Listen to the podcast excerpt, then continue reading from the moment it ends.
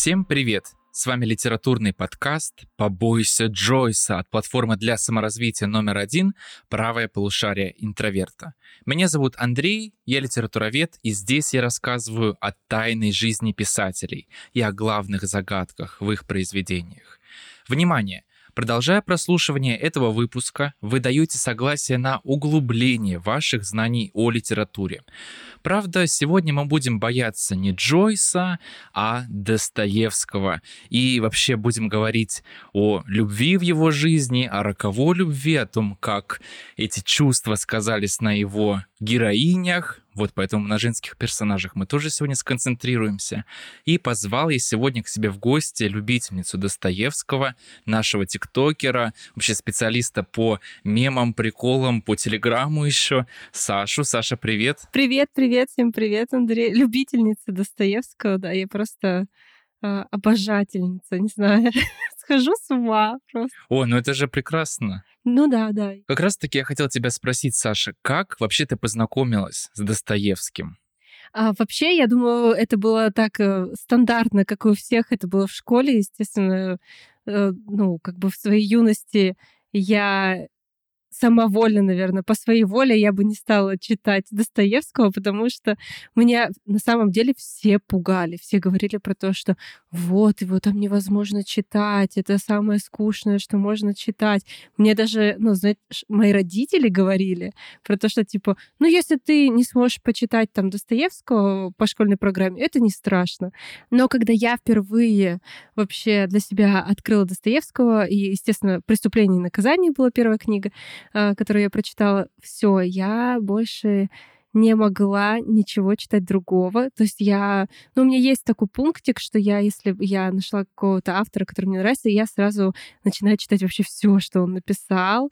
Э, я так, кстати, пыталась читать э, в там, 16 лет «Братьев Карамазовых», но это вот единственная книга, которая мне сложно давалась, и я, типа, э, только, наверное, потом в университетском возрасте, там, там, не знаю, в 22, условно, даже после университета, прочитала ее целиком, целиком смогла. Ну, конечно, я считаю, что ничего не поняла. А, вот. Но я, а, вообще, если говорить, например, о любимых книгах, то э, любимая, конечно, это «Идиот». Мне кажется, что это такая квинтэссенция ну, на самом деле, это такой попсовый, наверное, выбор, потому что у кого не спросить, типа, что тебе нравится у Достоевского, все говорят «идиот».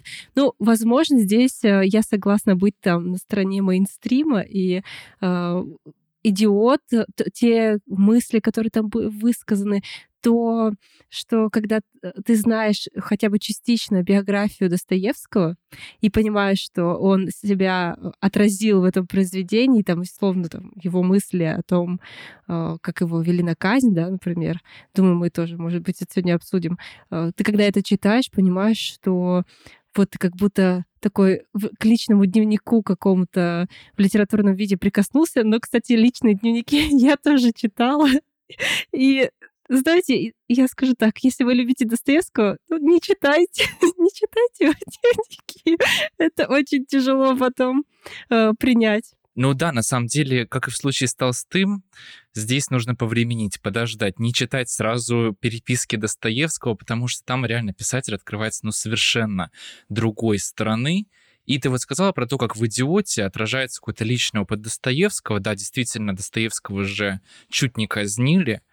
Это была известная ситуация, когда его задержали за чтение письма Белинского Гоголю — в закрытом кружке петрошевцев, и его должны были казнить, но эту казнь отменили в последний момент и заменили на каторгу в Сибири. И вот какое-то время, там в течение нескольких минут, Достоевский думал, что все, вот сейчас он умрет.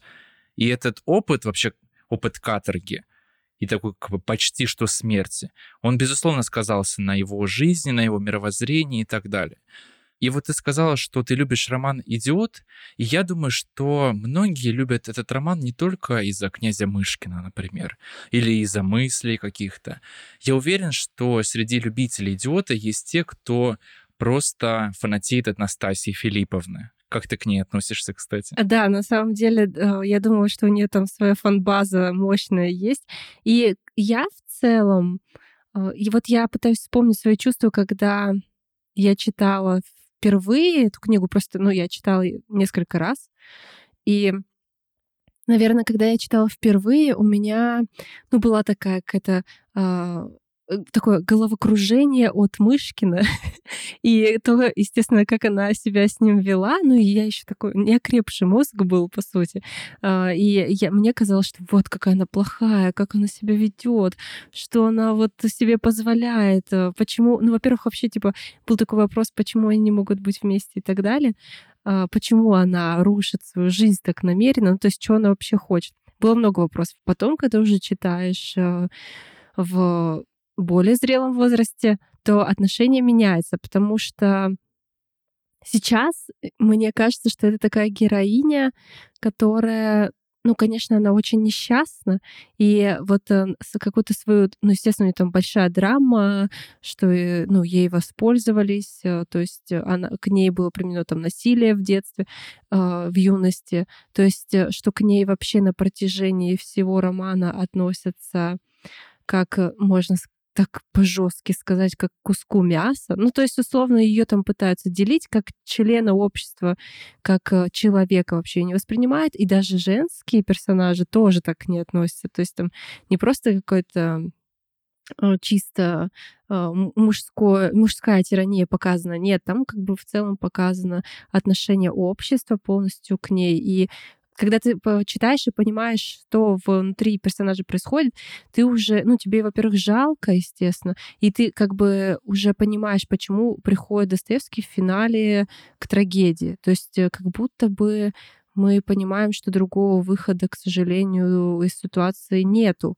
Хотя в других романах у него уже такой тип женщин э, какой-то светлый, светлый хэппи-энд присутствует в судьбе у таких женщин.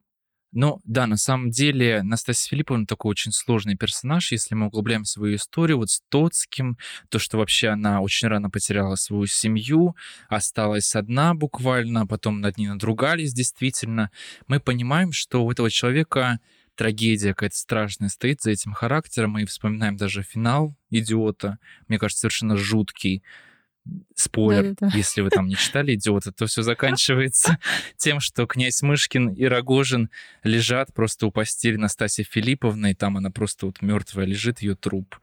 И это, кстати, интересно, что многие исследователи проводят параллель с иконой Успения Пресвятой Богородицы. То есть как бы здесь Настасья Филипповна — это такая Богородица в понимании Достоевского. Ну и вообще, вообще интересно, проследить, как Достоевский относится к собственным героиням. Потому что мне кажется, что, Саша, со мной ты согласишься, думаю, героини у Достоевского, женские персонажи, они отличаются от женских персонажей у других писателей очень сильно.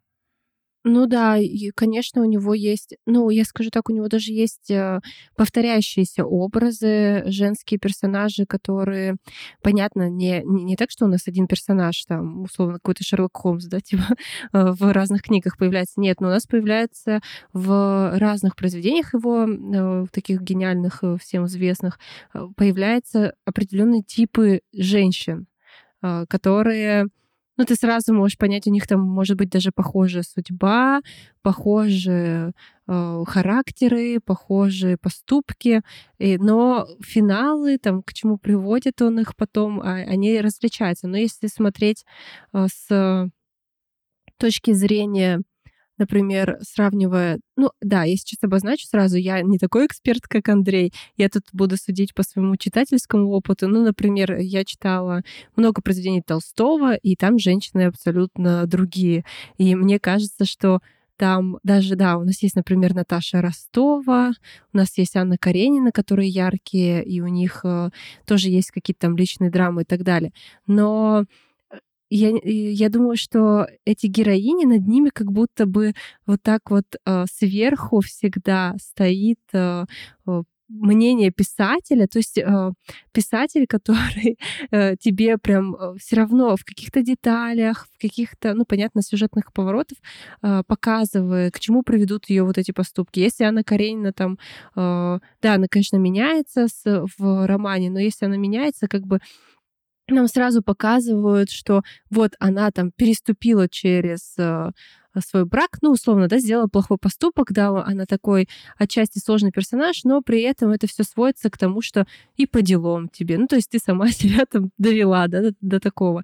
А вот э, Достоевский как будто показывает этих женщин с разных сторон, то есть ты никак, ну, ты не понимаешь, а как к ним надо относиться, то есть он никогда тебе не говорит про то, что вот она там плохая, и все. Типа, ты должен э, весь роман думать, что она плохая. Нет, ты видишь, что эти герои, эти героини, они делают противоречивые поступки. То есть вот эта психология очень сложная их. Мне кажется, это как раз-таки и привлекает читателя, что мы не можем выносить какие-то быстрые суждения по поводу героини Достоевского. Вот здесь я хотел сказать, что ты выделила целый ряд одинаковых героинь у Достоевского, да? Это такие роковые женщины. Ну, это такой не очень, наверное, корректный термин, но я думаю, что все слушатели понимают, о чем мы говорим. Да? То есть это женщины, которые оказывают какое-то значительное влияние на судьбу героев, окружающих их. И туда относится, конечно, Настасья Филипповна, Грушенька в первую очередь. То есть такие как бы ключевые героини поздних романов Достоевского. И я хотел здесь как раз-таки сказать, что, как и в случае с другими романами писателя, здесь у этих героинь есть реальный прототип. И именно у роковых таких героинь прототип один — это Аполлинария Суслова такая самая, наверное, известная любовница Достоевского. Не знаю, Саша, ты про нее слышала что-то? Да, конечно, я... Ну, я изучала тоже биографию Достоевского на таком любительском уровне. И да, я знаю, что она свела его с ума, условно, да. Ну, то есть, а, опять же, знаешь, когда я была максимально очарована а, творчеством Достоевского и им самим, и мне было сложно. Я думаю, многие читатели сталкивались, что вообще сложно отделить как бы а, автора от произведения, и если тебе очень нравится его творчество, то ты как будто бы пытаешься потом оправдать все его там поступки в реальной жизни. И вот тоже, когда я еще в школе училась и читала про его биографию, там смотрела фильмы документальные, мне казалось, ах, это Аполлинария, ужасная женщина, как она его изводила, бедный Достоевский. А потом думаешь, а вообще-то он как бы с ней э, ж, ну, жил условно, да, сожительствовал, когда у него была жена, и то, что как бы он ей, по сути, пользовался, это ненормально. То есть кто там еще роковой в этой ситуации, можно подумать. Да, на самом деле там ситуация и правда была сложная как все это вообще началось. Дело в том, что Достоевский, вернувшись с каторги, он написал записки из мертвого дома. Это как раз-таки первое произведение русскоязычное о каторге. То есть мы понимаем, что это на самом деле действительно новый шаг в русской литературе. И Достоевский, он становится селебрити просто популярным. Начинает читать лекции, выступать на студенческих вечерах, и на одном из них как раз-таки присутствовала Аполлинария Суслова. Она Вообще, Суслову называют первой феминисткой в русской истории. Дело в том, что она действительно получила образование, научилась в пансионе благородных девиц, и потом она стала посещать лекции в университете в Петербурге, и, в принципе, она придерживалась таких прогрессивных взглядов.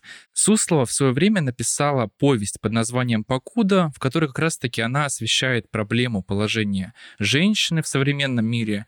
И несмотря на то, что как бы эту повесть называют слабой, низкохудожественной, все равно как бы важно, что она адресует вообще эти проблемы, и она находится рядом с Достоевским, именно поэтому как бы эту повесть печатают в журнале братьев Достоевских под названием «Время», и она пытается как бы вот эти идеи развивать. Достоевского, конечно, как бы она а, оказывает на него сильное влияние. Я думаю, это даже заметно по тем героиням, которых он потом создает. И у Достоевского с Сусловой складываются довольно сложным образом отношения, потому что они несколько раз сходятся, расходятся, и это как бы связано с разными вещами, в том числе там с рулеткой, потому что однажды расставшись с Сусловой, Достоевский ставит деньги на рулетку, все проигрывает, пишет ей, потом они даже вместе какие-то ее вещи сдавали, чтобы он снова поставил на эту рулетку. То есть рулетка вообще испортила жизнь нескольким женщинам Достоевского, в том числе, конечно, его последней жене Анне Григорьевне э, Сниткиной, которая как раз-таки была стенографисткой, и его последняя жена помогала ему быстро написать роман «Игрок» буквально за один месяц. Если бы он не успел этого сделать, то он как бы он просто терял права на свои произведения, которые он написал до этого. Это был такой очень кабальный контракт, который он заключил со своим издателем, и последняя жена, конечно, его спасла в финансовом отношении. Но что вообще Аполлинарию Суслова отличает от других, скажем так, женщин Достоевского? Анна Григорьевна, его последняя жена, она просто была готова отдать все, чтобы быть со своим любимым, да, он потому что был не только ее любимым человеком, он был ее любимым писателем. Она была как я. Э, да, то есть как бы она была true фанаткой Достоевского, причем у них была очень большая разница в возрасте, 25 лет. Суслова же, она ощущала свою независимость от Достоевского, и скорее она даже польщалась теми чувствами, которые к ней Федор Михайлович испытывал. Конечно, в этой паре оба как бы человек очень сложный, что Достоевский, что Суслова. И позже он вообще довольно нелестно высказывался об Аполлинарии, к примеру, в письме к ее сестре, Достоевский писал вообще следующее. Аполлинария — больная эгоистка. Эгоизм и самолюбие в ней колоссальны. Она требует от людей всего, всех совершенств, не прощает ни единого несовершенства в уважении других хороших черт. Сама же избавляет себя от самых малейших обязанностей к людям. То есть мы видим, что для Достоевского, конечно, это тоже были очень такие сложные отношения, но очень важно учитывать, что в то время, когда между Достоевским и Аполлинарией завязываются отношения, тогда Федор Михайлович еще находится в браке со своей первой женой Марией Дмитриевной. И она заболевает туберкулезом как раз-таки незадолго до этого. Ну и врачи ставят такой неутешительный диагноз, она просто умирает. И Достоевский, он понимает как бы, положение свое, осознает, что, в принципе, после смерти своей супруги он сможет сделать предложение Аполлинарии, что он и сделает потом. Правда, она откажется, конечно, от этого уже. И я хотел тебе вот задать вопрос. Как тебе кажется, вообще отношения Достоевского и Сусловой, в них были действительно глубокие чувства? Или же это все-таки страсть в первую очередь? Ну, тут, конечно, сложно анализировать, потому что, ну, как бы, во-первых, все равно никто не знает, что там между людьми происходит в их личной жизни, да, мы можем ориентироваться на какие-то письма, но это сложно. Просто я считаю, что раз она вдохновила его на столько произведений, она, как я помню, даже в игроке тоже там женский образ вдохновлен тоже ей, и очень смешно, когда э, он диктовал вообще этот роман своей будущей жене. И как бы она, наверное, понимала, что... Да, эту героиню как раз-таки звали Полина. Да. То есть имя даже то же самое у нее. То есть он там даже, да, вообще не скрывает, э, про кого он пишет. А, то есть э, эта женщина, ну, видимо, эти большие чувства, они были большие, раз они вдохновили его на столько произведений, на столько книг, на столько сюжетов. А, конечно, они были в большинстве своем страстные, и, возможно, сейчас мы назвали бы это типа нездоровой любовью, потому что как бы мы понимаем, что в здоровых отношениях в первую очередь там уважение, а, какие-то там люди разговаривают между собой, люди там за здравыми установками живут, и понятно, что а, во времена Достоевского об этом никто как бы не знал, не было психотерапевтов. Но я хотела вернуться к тому замечанию, а, то, что ты рассказывал про... Ты читал вот письмо Достоевского, и немного смешно слушать это, потому что, как бы, если так разобраться, вот если бы это был не Достоевский, да, ну то есть уберем мою любовь к автору, но вот если у нас есть мужчина, у которого умирает жена, а, и он в это время э, крутит роман а, с другой девушкой, причем это времена, когда ну, мы понимаем, что э, интимные отношения без э, официальных отношений без регистрации, они как бы порицаются в обществе. И ты обрекаешь женщину на состояние как бы твоей любовницы, да, конечно, большой вопрос к женщине, почему она на это соглашается, но как бы опустим это. И потом, то есть я знаю, что Достоевский сам по себе был очень э, ревнивым человеком, э, он проявлял свою ревность э, вообще ко всем женщинам, с которыми он был. И то есть, как я помню, к Аполлинарии он тоже, он безумно ее ревновал. И то есть он какие-то свои права на нее заявлял, не будучи в браке с ней, будучи в браке с другой женщиной. То есть и потом, когда ты возвращаешься к словам, которым пишет э, ее сестре про про эгоизм, ты думаешь, что? Проанализируй свои поступки, что ты делал к, по отношению к этой женщине. Наверное, э, она имеет право на эгоизм. И, э, ну, то есть тут, конечно, тяжело судить. И я думаю, что там была вообще максимально нездоровая любовь, да, ну, можно назвать это любовью, можно назвать это каким-то глубоким чувством там страсти, э, ну, каких-то выброс бесконечных эндорфинов, но это были, конечно, нездоровые отношения, которые к счастью, я думаю, если бы он их продолжил, или, например, она бы сказала ему, да, и они поженились, то возможно, многих романов, которые мы имеем сейчас, их бы не было, потому что а, благодаря своей, например, второй жене, как ты говорил, она его вот из этой а, азартной кабалы вытащила. А, то есть э, она как бы своей заботой, своей любовью тоже, что, конечно, сейчас с современной точки зрения э, смотрится немного странно, типа, почему ты там себя в жертву даешь человеку с зависимостью, но э, как бы ладно, окей, она спасла Достоевского, что Аполлинария, я думаю, не делала бы точно.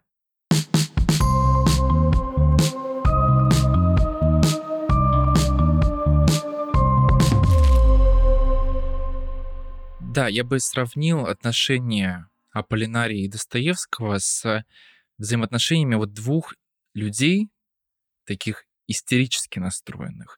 Я не знаю, может быть, если бы у нас был психолог на этом подкасте, со мной бы поспорили, но явно, что они были такие драма queen. То есть любили пострадать. Это твои соседи типичные, знаешь? Вот эти вот, которые орут постоянно, потом мирятся. Да-да-да, но только вот они не помирились, и даже вот этих ссоры крупные были совершенно, потому что однажды Суслова и Достоевский так поссорились, что они просто разошлись, Аполлинария провела без Достоевского три месяца в Париже, и за это время у нее появился новый любовник, француз. Достоевский об этом не знал, соответственно. И когда он уже собрался к ней ехать, она ему написала, что ты едешь немножко поздно. И это, ну, скажем так, расстроило Достоевского, он все равно к ней приехал, там а, лежал у нее в ногах, там опять был этот истерический какой-то разговор между ними. И все это позже отразилось в романе «Игрок». Там тоже есть и француз, и ссоры, и какие-то еще вот этот надрыв безумный, который был между Достоевским и Аполлинарией. И как раз-таки я хотел здесь задать тебе еще один вопрос. Как тебе кажется, вот вообще, насколько тяжело быть рядом с гением. Потому что Достоевский, даже когда он был Сусловой, он постоянно ставил деньги на рулетку. То есть, в принципе, он был человеком, который такое ощущение, что всегда искал каких-то страданий в своей жизни. Вот ему нужно было пострадать. Даже если никаких, казалось бы, причин для этого не было, он ставил на рулетку все деньги, что у него было, потом и закладывал вещи, драгоценности. Та же самая история была с Анной Григорьевной, потому что продавал даже свадебные украшения, уже до этого доходило. И как тебе кажется, вот если мы объективно посмотрим на Достоевского, то вот он хороший партнер или они стоили друг друга с Аполлинарией? Ну, я, по поводу страданий, да, я думаю, вот э, все мы знаем, что, например, герои Достоевского, они все проходят катарсис, и ты должен пройти катарсис, пока ты читаешь его книги, там, как бы ты должен поплакать, если ты поплакал, очистил свою душу, ты молодец. А, я думаю, что Достоевский с своей религиозной настроенностью вообще в целом, наверное, думал, что да, вот э, нужно жить на полную катушку в этом плане и прочувствовать весь спектр эмоций. Ну и в целом, видимо, он был зависим от таких э, сложных отношений, от сложных эмоций. И ну, тут надо, наверное, разбирать э, каждый как-то его э, проблемы отдельно, потому что, ну, условно, если ты живешь э, с человеком, который, э, ну, патологический ревнивец, да, это один вопрос. То есть это, наверное, либо мы сейчас можем отправить этого человека к психотерапевту, что делать нужно было тогда, непонятно. То есть ты либо каким-то способом влияешь на этого человека, либо вы расходитесь, если это возможно. Потому что разводиться в то время было как-то не то чтобы очень хорошо считалось в обществе. Ну вот э, так подумать, э, если а, именно э, размышлять о рулетке, о страсти Достоевского к азартным играм. Тут у меня, конечно, такой спорный момент, потому что, с одной стороны, сейчас мы понимаем, что это э, зависимость, что человек надеется, что он, ну, Тут стоит упомянуть, что Достоевский всю свою жизнь э, жил как бы не в очень э, хорошем финансовом положении, и у него было много долгов. Потом, когда умер его брат, он взял долги брата на себя, он там содержал всех на свете. Он, когда у него умерла первая жена, то он взял себе на воспитание ее сына, который как бы, ну, ему не родной. Э, то есть он в целом как бы очень много тратил денег, Э, и никогда их много не получал, ну, можно сказать, так не умел зарабатывать. И мне кажется, что что тогда, что там сто лет назад, что сейчас есть много людей, которые надеются, что они там э, Раньше можно было это сделать азартными играми, сегодня это ставки на спорт, э, когда люди просто берут и в надежде, что они поправят свое финансовое положение, несут какие-то постоянно огромные деньги в, э, в азартные предприятия. Ну, то есть тут понятно, что это болезнь, и тут, конечно, э, не знаю, если мы говорим о таком, типа, великом чувстве, как реально настоящая любовь, можешь ли ты... Это как бы твой выбор, хочешь ты помочь этому партнеру, или ты не можешь ему помочь и считаешь, что ты лучше от него откажешься. Конечно, здесь каждый думает сам, но вот то, что его вторая жена, конечно, ему помогла от э, этой болезни избавиться, потому что я все таки считаю, что это, ну, как бы психологическая зависимость, э, от которой сложно избавиться просто так. Э, не, нельзя сказать человеку, иди не играй. И он такой, ну все, ладно, не буду играть. То есть, конечно, если брать в расчет, например, отношения с Аполлинарией, то тут очевидно, что оба хороши. Очевидно, что нельзя сказать, что там один из них там бедный несчастный, второй злодей, потому что оба они каких-то компромиссов и полумер не хотели, и поэтому я думаю, тут э, возвращаясь к твоему вопросу, очень сложно быть женой или партнером не даже не то чтобы гении, а просто людей, которые э, не прорабатывают свои психологические какие-то проблемы. Да, и, конечно, второй жене тоже нелегко пришлось. Стоит хотя бы вспомнить, что после написания «Преступления и наказания» Достоевский снова влез в долги, и в конце 60-х годов он уезжает со своей новой женой Анной Григорьевной в Европу, где он проведет несколько лет. Там у них появится на свет Соня, первая их совместная дочь, ну вот она буквально через несколько месяцев умрет от простуды, и как бы Достоевский все это время, он пишет э, «Идиота». Он думает над какими-то своими другими романами, потому что вот именно на период конца 60-х, начала 70-х годов приходится очень-очень много нереализованных замыслов Достоевского.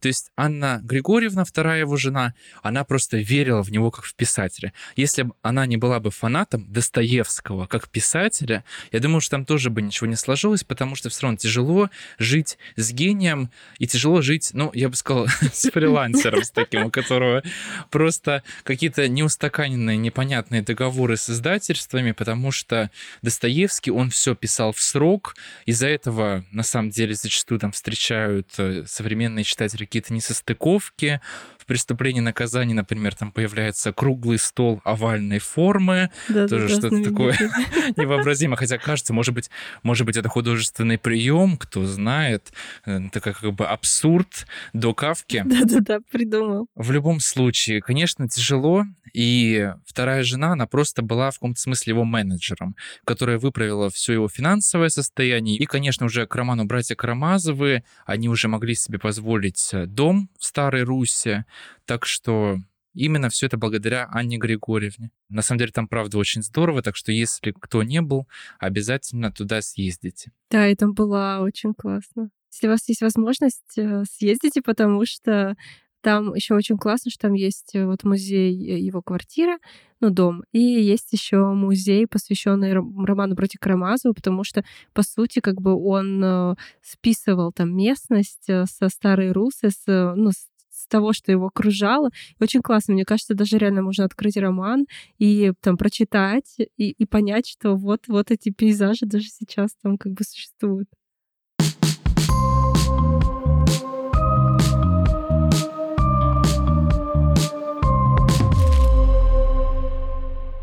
Возвращаясь к Аполлинарии Сусловой, вообще как сложилась ее дальнейшая жизнь? Я думаю, что некоторые из вас знают, что она позже вышла замуж за Василия Розанова, такого религиозного философа известного русского. Правда, у них тоже все сложилось не очень счастливым образом, потому что Розанов позже сам нашел другую женщину, а Полинария не давала ему очень-очень много лет развода, что вообще в принципе усложняло их ситуацию. Поэтому, конечно, нельзя сказать, что счастливым образом сложилась жизнь Сусловой, но при этом я хочу вернуться к тому письму, которое Достоевский написал сестре Сусловой Надежде Прокофьевне. Я уже цитировал его сегодня. И знаешь, мне кажется, это вот а, типичные письма от бывших. Я сейчас прочитаю. Я люблю ее еще до сих пор, очень люблю, но я уже не хотел бы любить ее. Она не стоит такой любви. Мне жаль ее, потому что предвижу, она вечно будет несчастна. Она нигде не найдет себе друга и счастья. Кто требует от другого всего, а сам избавляет себя от всех обязанностей, тот никогда не найдет счастья. Не знаю, может быть, Достоевский этим письмом проклял Аполлинарию Суслову, и у нее не сложилась дальнейшая жизнь именно из-за этого, потому что Достоевский все-таки, да, такой человек неординарный. Это такой, Но, знаешь, реально типичный да. бывший, который такой в соцсетях за тобой следит и такой, нет, ты не будешь, не будет у тебя счастья. И ты представляешь себе, что Достоевский, будучи в браке с Анной Григорьевной, продолжает прокручивать в своей голове отношения с Аполлинарией, потому что он просто вот включает ее буквально в каждый свой большой роман, видит Анастасии Филипповны, Грушеньки в «Братьях Карамазовых». Полину тоже вот он пишет э, в «Игроке», когда они только знакомятся с Анной Григорьевной. И мне кажется, что это те отношения, которые не смогли все-таки оставить Достоевского. Все равно как-то вот он испытывал чувства к ней до самого конца своей жизни.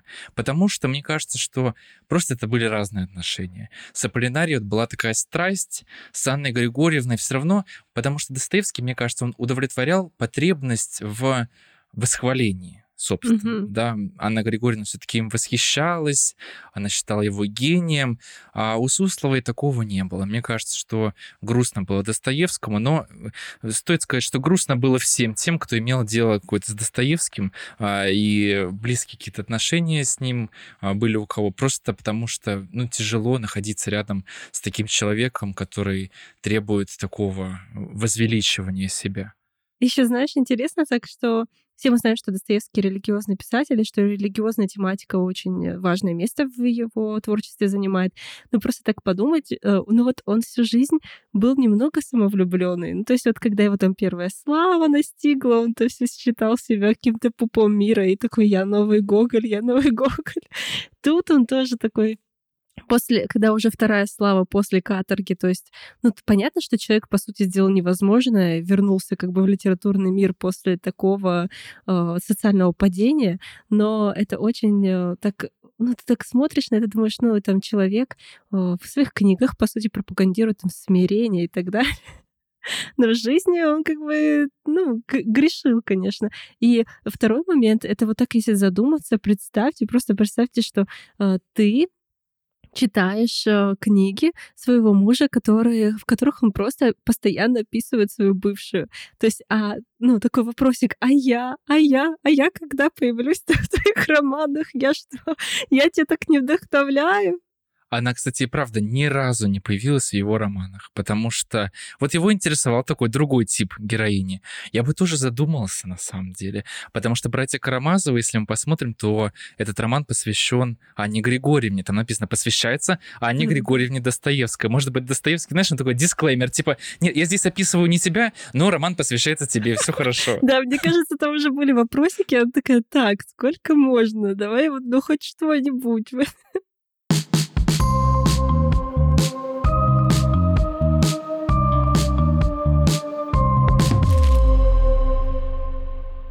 Да, на самом деле, вот вспомним последний роман, как раз-таки «Братья Карамазовы», там же вот есть это даже целое явление выделяется Достоевским «Карамазовщина», когда просто ты не можешь сдержать свою страсть, там, там ведь все крутится вокруг э, отношений с Грушенькой, потому что в нее влюблен и отец Федор Павлович, и, собственно, Митя, и как раз-таки они делят эту Грушеньку, не могут поделить. И даже Алёша, такой самый праведный, да, он испытывает какие-то все равно волнения рядом с Грушенькой, но пытается как-то оградить себя от этого, да, он такой такой блаженный. Хотя не знаю, кстати, говорят же, что Достоевский должен был написать второй том «Братьев Карамазовых». Правда, есть исследователи, которые выступают против этой версии, но если верить сохранившимся свидетельствам, то во втором томе Алёша должен был стать революционером, да, и даже убить царя. Да-да-да.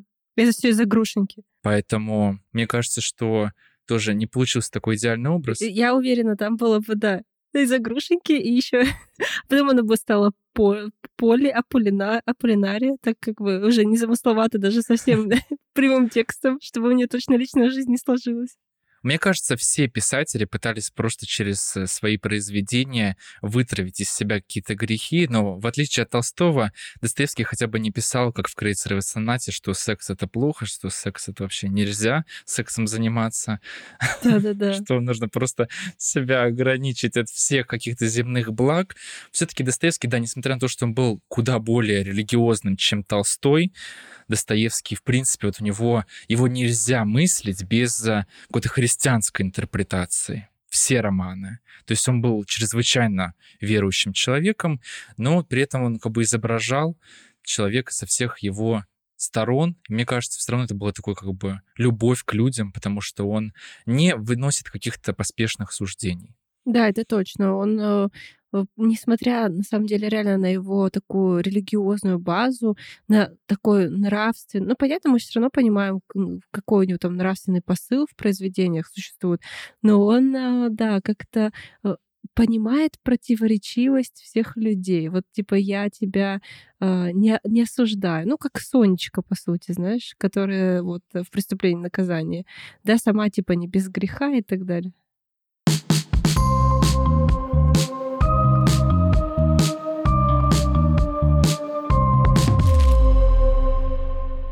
Кстати, Саша, я думаю, что ты тоже это праздновала, как фанатка Достоевского, что два года назад, в 21 году, у него был юбилей, 200 лет со дня его рождения. И Пусть мы, конечно, не как Достоевский, но я хочу тебя тоже поздравить, потому что в этом августе правому полушарию интроверта исполняется целых пять лет. Ты в это веришь? Да, это просто невероятная дата. Я, я надеюсь, что все в мире скоро тоже будут праздновать как День Достоевского, День правого полушария интроверта. Да, супер. И поэтому мы хотим, дорогие друзья, отпраздновать это с вами. Поэтому по специальному промокоду 5 years, то есть 5 лет по-английски, вы получите целый месяц бесплатного доступа ко всем-всем-всем нашим видео саммари, в том числе к видео саммари «История русской литературы». В этом узнаете больше и о Достоевском, и о Толстом, о Чехове, вообще о самых главных русских писателей. Поймете, что вообще делает их великими, потому что мы как-то со школы принято считать, что все, Достоевский — это что-то непоколебимое. А почему? Да, почему он стал великим? Это все вы узнаете на нашем видео саммари. Тем более, что оформив подписку в августе, вы сможете принять участие в розыгрыше крутых призов. А еще весь месяц будет действовать огромная скидка на наши профессиональные курсы. Целых 50%. В том числе на профкурс «Литературовед», где у нас университетская программа и госдиплом о профессиональной переподготовке. Если вы всегда хотели связать свою жизнь с литературой, то вот он шанс. Вы узнаете гораздо глубже вообще о самых главных современных писателях, научитесь писать собственные эссе и начнете читать лекции, будете общаться с единомышленниками. И вообще, мне кажется, что это прекрасная возможность просто проникнуть в атмосферу такого учебного заведения, где все читают литературу, изучают авторов. Мне кажется, что это прям мечта, сказка. Поэтому, конечно, переходите по ссылке в описании, а тем более, что при покупке нашего профкурса либо пакета «Все включено» или «Ультра все включено», вы получите возможность выиграть просто невероятные призы. Это iPhone, iPad или самые крутые наушники от Apple. Так что скорее переходите по ссылке в описании этого выпуска.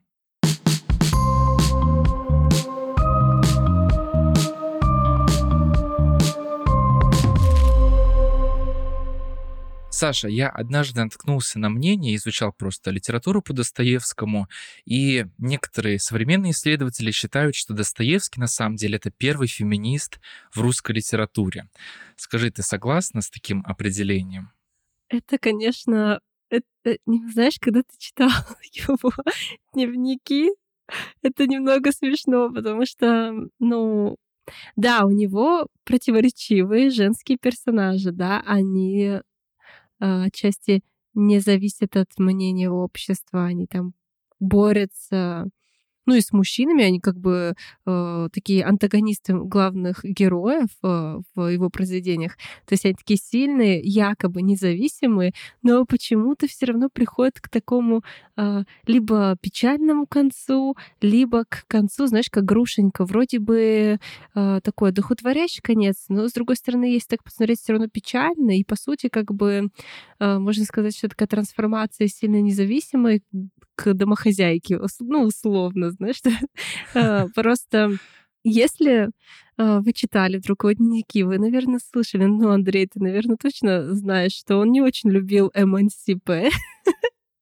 То есть он, да, он, э, да, это правда. Он считал, что женщина должна... Ну, понятно, у него как бы была такая религиозная база, э, и она нравственно на него влияла, и он э, считал, что женщины должны быть, э, ну, скромные, такие одухотворенные, э, что вроде бы образование он поддерживал женское, но тоже как бы как сказать, в рамках э, дозвольного. То есть вот если ты уже э, подстригла себе волосы и тут э, что-то ходишь, размышляешь о жизни русской, то все это уже как-то странно для него считалось. Он уже такой думал, это что-то не христианское. На самом деле, да, Достоевский вообще очень противоречивый в этом отношении, потому что, с одной стороны, он же встречался с Услой и понимал, что она прогрессивных взглядов, то есть она выступает за изменение взгляда вообще на роль женщины в обществе, и он понимал, что вот эта повесть «Покуда», которую он публикует, что он тоже об этом. И мне кажется, что Достоевский, в принципе, всю свою жизнь он находился на каком-то перепутье, потому что он очень сильно увлекался, к примеру, западной культурой. Он постоянно проводил время в музеях, да, известно, что в его романах есть так называемые экфросисы, то есть когда картина какая-то описывается в художественном тексте. В «Идиоте» в том же самом есть, например, картина «Мертвый Христос» Ганса Гальбейна-младшего. И там же воспроизводятся многие-многие другие картины.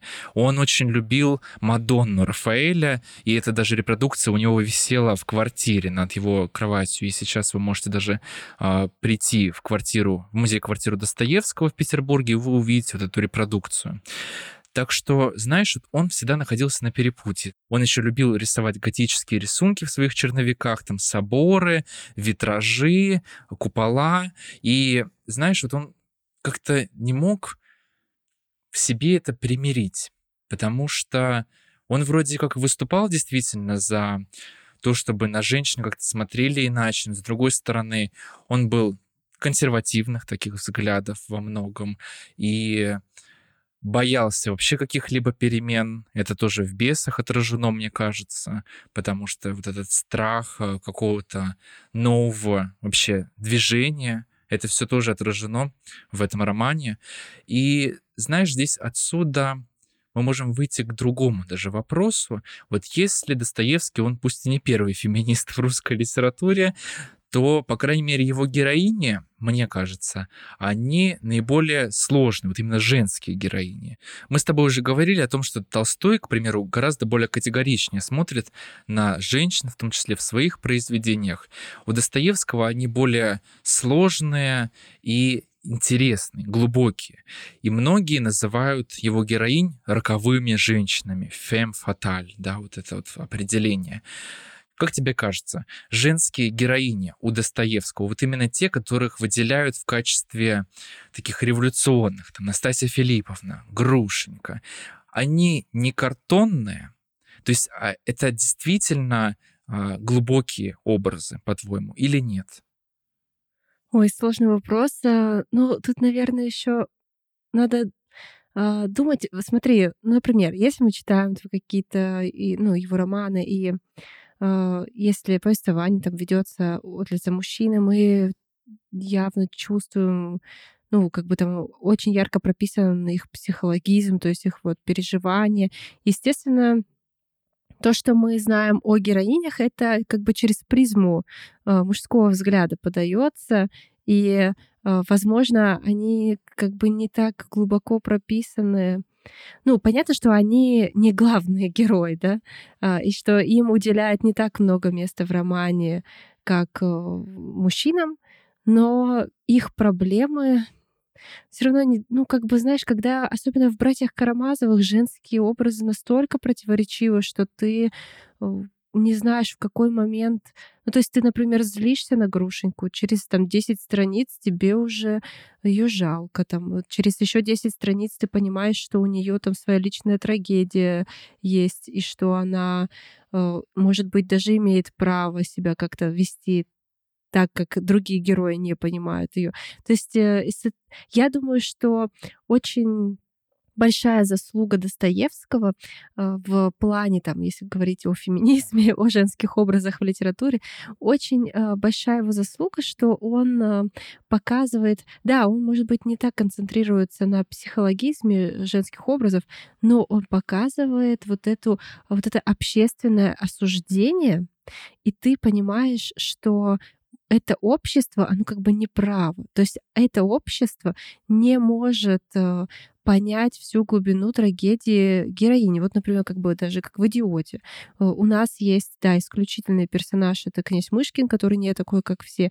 И вот мы понимаем, что вот не такой, как все, вот он э, единственный, кто смог осознать, э, чё, почему Настасья Филипповна такая, да, а вот общество, оно не может осознать. То есть общество как будто существует закрытыми глазами, э, что в его книгах, что в реальной жизни. То есть он же это все равно списывает с реальности. И мне, кстати, кажется, что интересная такая твоя мысль про то, что он как бы осознавал, что женщинам в обычной жизни, что им нужно, как бы, им нужно образование, и им нужен какой-то рост, они, они тоже люди, если так по-простому да, сказать. И э, мне кажется, у него так э, в творчестве можно тоже э, так резко обозначить, что в творчестве душой он это осознавал, и он это выражал в творчестве, а потом, когда он уже пишет какие-то там а, свои наставления нравственные, вот в этих и в дневнике писателя это есть, он такой, вот я вот все подумал, сложил, нет, женщины должны себя вести так-то и так-то. А потом как будто сам себе противоречит, идет писать против Карамазова, где женщины ведут себя вообще по-другому, и мы понимаем, что все, что он как будто бы написал в публицистике, это само себя отрицает отрицает. Да, Достоевский в художественных произведениях, в публицистике — это два разных человека. Если мы почитаем его романы, то может сложиться впечатление, что это тоже человек прогрессивных взглядов, который на самом деле совершенно переворачивает оптику через которую смотрят вообще на общество люди в XIX веке, а потом читаешь публицистику, и ты понимаешь, что он оправдывает какие-то вещи, которые, ну, ну, вообще никак не мог бы оправдать Достоевский писатель.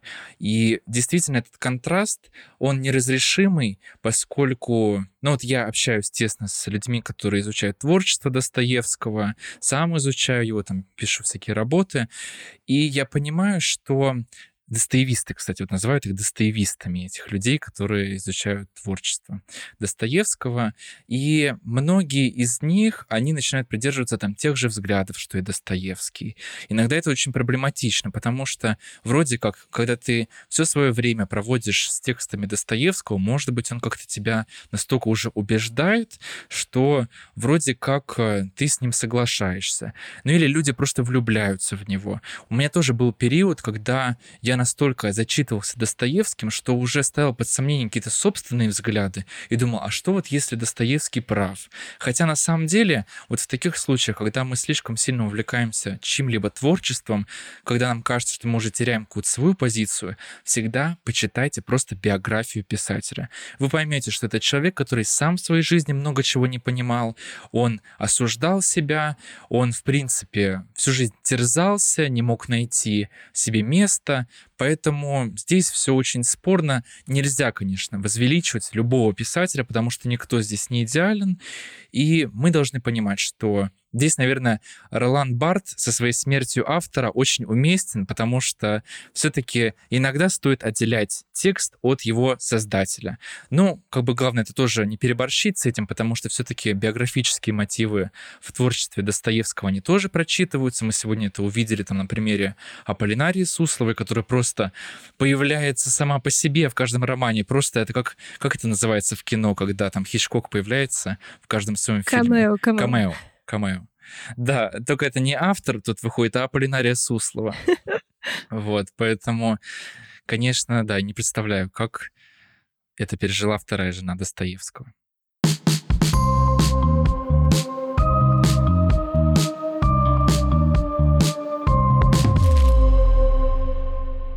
Итак, Саша, вот у меня ты сегодня прямо особенный гость, потому что ты эксперт просто в творчестве Достоевского. Мы с тобой фанаты, у нас такой маленький фан-клуб. Но я подготовил тебе викторину. Я выбрал три фрагмента из произведений русской классики, в которых описываются вот женщины, которых люди часто называют роковыми да, и я не, сам не поддерживаю этот термин, он очень спорный, но я думаю, что все понимают, о чем я говорю. И тебе нужно понять, какие из этих образов описал Достоевский, а какие другой писатель. И если ты сможешь как бы догадаться, кто это написал, то будет здорово. Сейчас, ты сейчас, готова? Сейчас эксперт облажается, да. Готова. Ничего страшного. Мне кажется, что я сам бы не ответил бы так сходу. Итак, первая цитата. Кто-то, я просто скрыл специально имя этого героя, оглянулся и увидал женщину высокого роста в черном платье, остановившуюся в дверях залы. Она поразила его достоинством своей осанки. Обнаженные ее руки красиво лежали вдоль стройного стана. Красиво падали с блестящих волос на покатые плечи легкие ветки фуксий. Спокойно и умно, именно спокойно, а не задумчиво глядели светлые глаза из-под немного нависшего белого белого лба, и губы улыбались едва заметную улыбку, какой-то ласковой и мягкой силой веяло от ее лица. Кто это? О боже, но мне кажется, это не Достоевский почему-то. Может, вообще это Анна Каренина, нет? Ну вот как тебе кажется, кто это, если не Достоевский? Ну, может, Толстой? Это не Анна Каренина. Там было черное платье у Анны Каренина, когда она только на бал пришла. Я вот только из-за этого думаю, может быть, это похоже на это. Ну, на самом деле ты права, Саша, это не Достоевский. Я зачту тебе полбалла, хотя ты ни с кем не соревнуешься, потому что ты угадала, что это не Достоевский, а вот кто это, ты не угадала, потому что это Анна Сергеевна Одинцова из романа Тургенева «Отцы и дети». О, вот. ничего себе. Ну да, «Отцы и дети», честно, не очень люблю, поэтому не так грустно. не так грустно, что не угадала. Один раз читала. Ну, хорошо, да, действительно, ты еще назвала Анну Каренину, но Анна Каренина, мне кажется, немножко не вписывается вот э, в ряд тех образов, о которых мы сегодня говорили. Окей, тогда ко второй цитате mm-hmm. перейдем. Она была прелестна в своем простом черном платье, прелестны были ее полные руки с браслетами, прелестна твердая шея с ниткой жемчуга, прелестны вьющиеся волосы расстроившейся прически, прелестны грациозные легкие движения маленьких ног и рук, прелестно это красивое лицо в своем оживлении, но было что-то ужасное и жестокое в ее прелести. Вот это точно Анна Каренина, да? Я угадала? Ну, я же сказал, что не вписывается Её вот в ряд да блин, героинь. как так? Это а, вот эти все прелестные-прелестные у Толстого было точно. Я помню, что-то такое прелестное у него было. Ну ладно, окей. Э, я думаю, что это не Достоевский. Но я не знаю, кто это тогда. Я, у меня нет предположений. Я могу гадать, типа, ну, я могу автора только. Мне опять кажется, что это Толстой. Все, мне кажется, что это Толстой. На самом деле я тебя обманул очень хитро, потому что я сказал до этой цитаты, что, ну, Анна Каренина не вписывается в ряд этих героинь, что, ну, ты же назвала там Анну Каренину, это не она, но это Анна Каренина. Это но ты угадала, ты же сказала, что это все равно Толстой. Но вот у тебя сердце просто чувствует Толстого, поэтому... Я просто, на самом деле, а, у меня был момент как-то, что я а, запомнила, что Толстой очень много вот этого прелестно, прелестно, прелестно использовал. Откуда ты это запомнила? Поэтому мне казалось, что это Толстой. Не, ну супер, видишь, отгадала. Это классно. Итак, давай тогда третья цитата.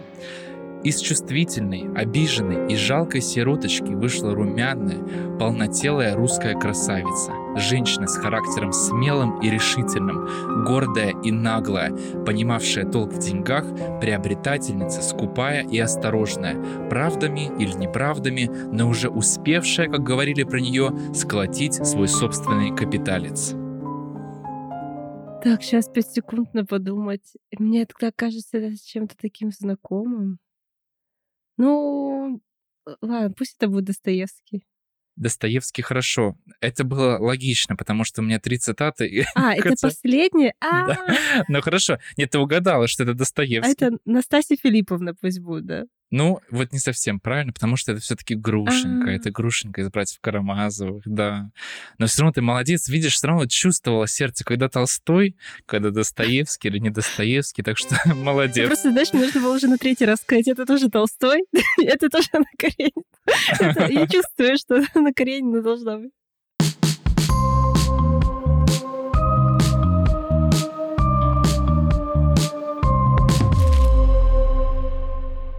Дорогие друзья, если вам понравился наш сегодняшний выпуск, то ставьте нам 5 звезд на Apple подкастах и подписывайтесь на нас на Яндекс Музыке. Напоминаю, что мы расширились до целой вселенной подкастов.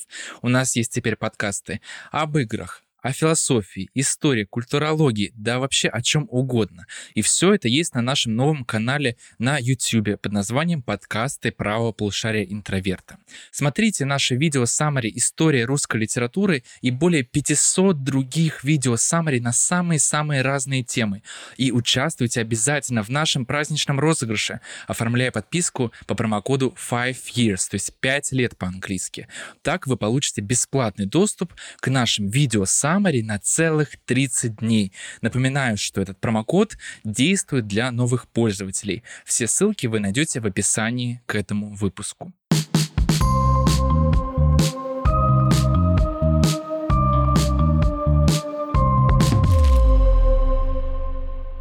Саша, спасибо тебе большое за то, что ты приняла участие в сегодняшнем подкасте. Было очень здорово обсудить вообще личную жизнь Достоевского, его женских персонажей, потому что это такая тема неоднозначная. Мне кажется, что вот так и надо об этом говорить с юмором, с шутками. Так что спасибо тебе большое. Спасибо, да, Андрей, что позвал. Я тоже очень рада. Наконец-то есть с кем поговорить о Достоевском. Ну и вы тоже пишите в комментариях, как вы считаете, э, Достоевский адекватный партнер, как кто виноват в их страстной роковой любви с Полинарией Сусловой. Будем читать обязательно ваши комментарии. Да, также обязательно пишите, кто у вас любимая героиня у Достоевского. Вообще, может быть, вы ненавидите Достоевского, как Набоков. Нам будет очень интересно это почитать. Подписывайтесь на нас. Мы есть во всех социальных сетях и даже на YouTube. Пишите в комментариях, какие темы по литературе вы еще хотели бы обсудить. Мы обязательно об этом расскажем в нашем подкасте. Всем спасибо и до скорых встреч. Пока!